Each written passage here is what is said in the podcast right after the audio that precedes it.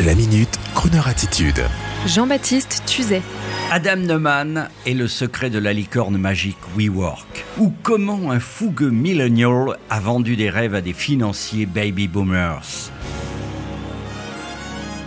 Au moment où tout le monde se demande comment on va se relever de la crise Covid-19, je me permets de vous dire un mot sur les licornes. Non pas les jolies peluches roses et blanches des petites filles gâtées.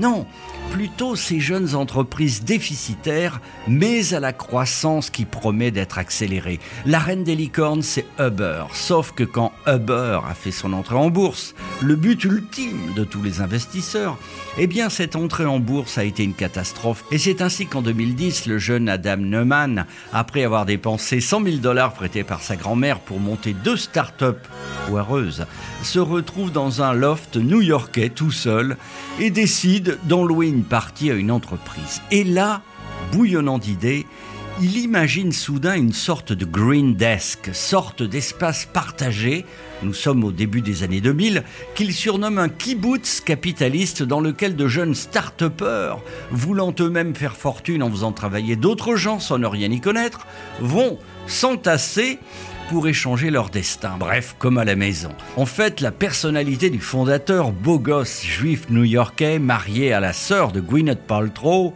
inarrêtable, toujours sûr de lui à l'image d'un Donald Trump jeune, font que les investisseurs savaient que même si WeWork reposait sur une simple idée, grâce à ce jeune homme, hélas un peu trop dépensier, ils arriveraient cependant à faire une belle entrée en bourse de sa société pour ensuite discrètement disparaître avec leurs bénéfices. Hélas, le jour où l'entrée en bourse de Uber laissa apparaître au grand jour le point faible des licornes, à savoir une rentabilité faible ou inexistante et des bilans catastrophiques, ces mêmes investisseurs ont pris panique, d'autant plus que le jeune fondateur de WeWork, se prenant soudain au jeu d'être un génie, s'est mis entre-temps à diversifier son activité avec de nouvelles idées aussi saugrenues ou communes les unes que les autres, du style piscine à vagues, fabrique de lait au curcuma et surtout un train de vie digne de Gatsby le magnifique, propriété, yacht, voiture de luxe, jet privé, et puis suite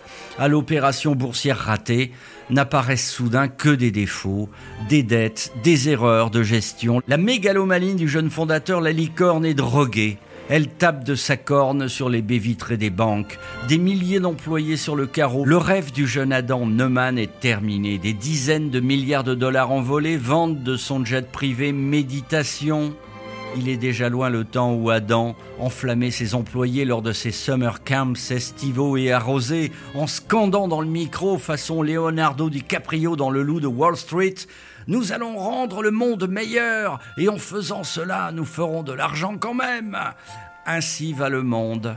Et peut-être que le coronavirus ne sera pour ce système qu'un simple cachet d'aspirine.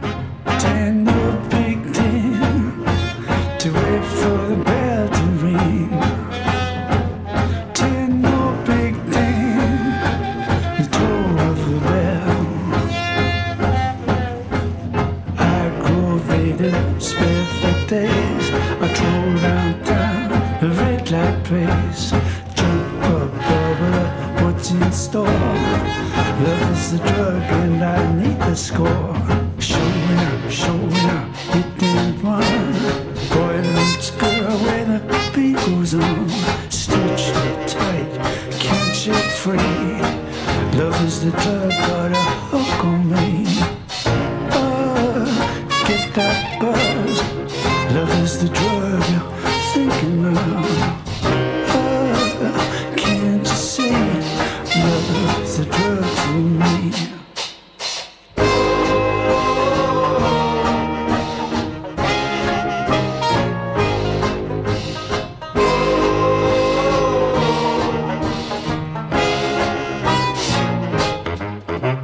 Late that night, I parked my car stick my face in a singles bar, face to face, toe to toe, heart to heart as we hit the floor.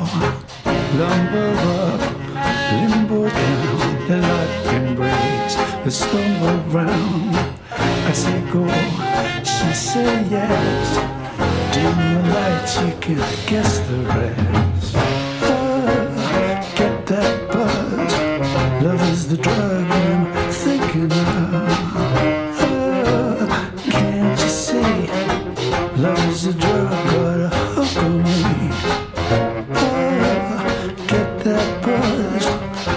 is the drug I'm thinking of.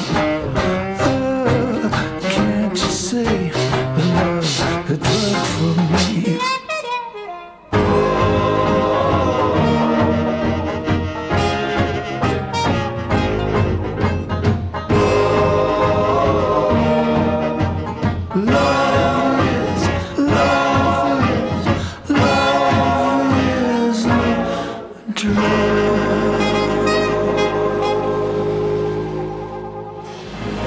Retrouvez la Minute Crooner Attitude de Jean-Baptiste Tuzet en podcast sur le crooner.fr.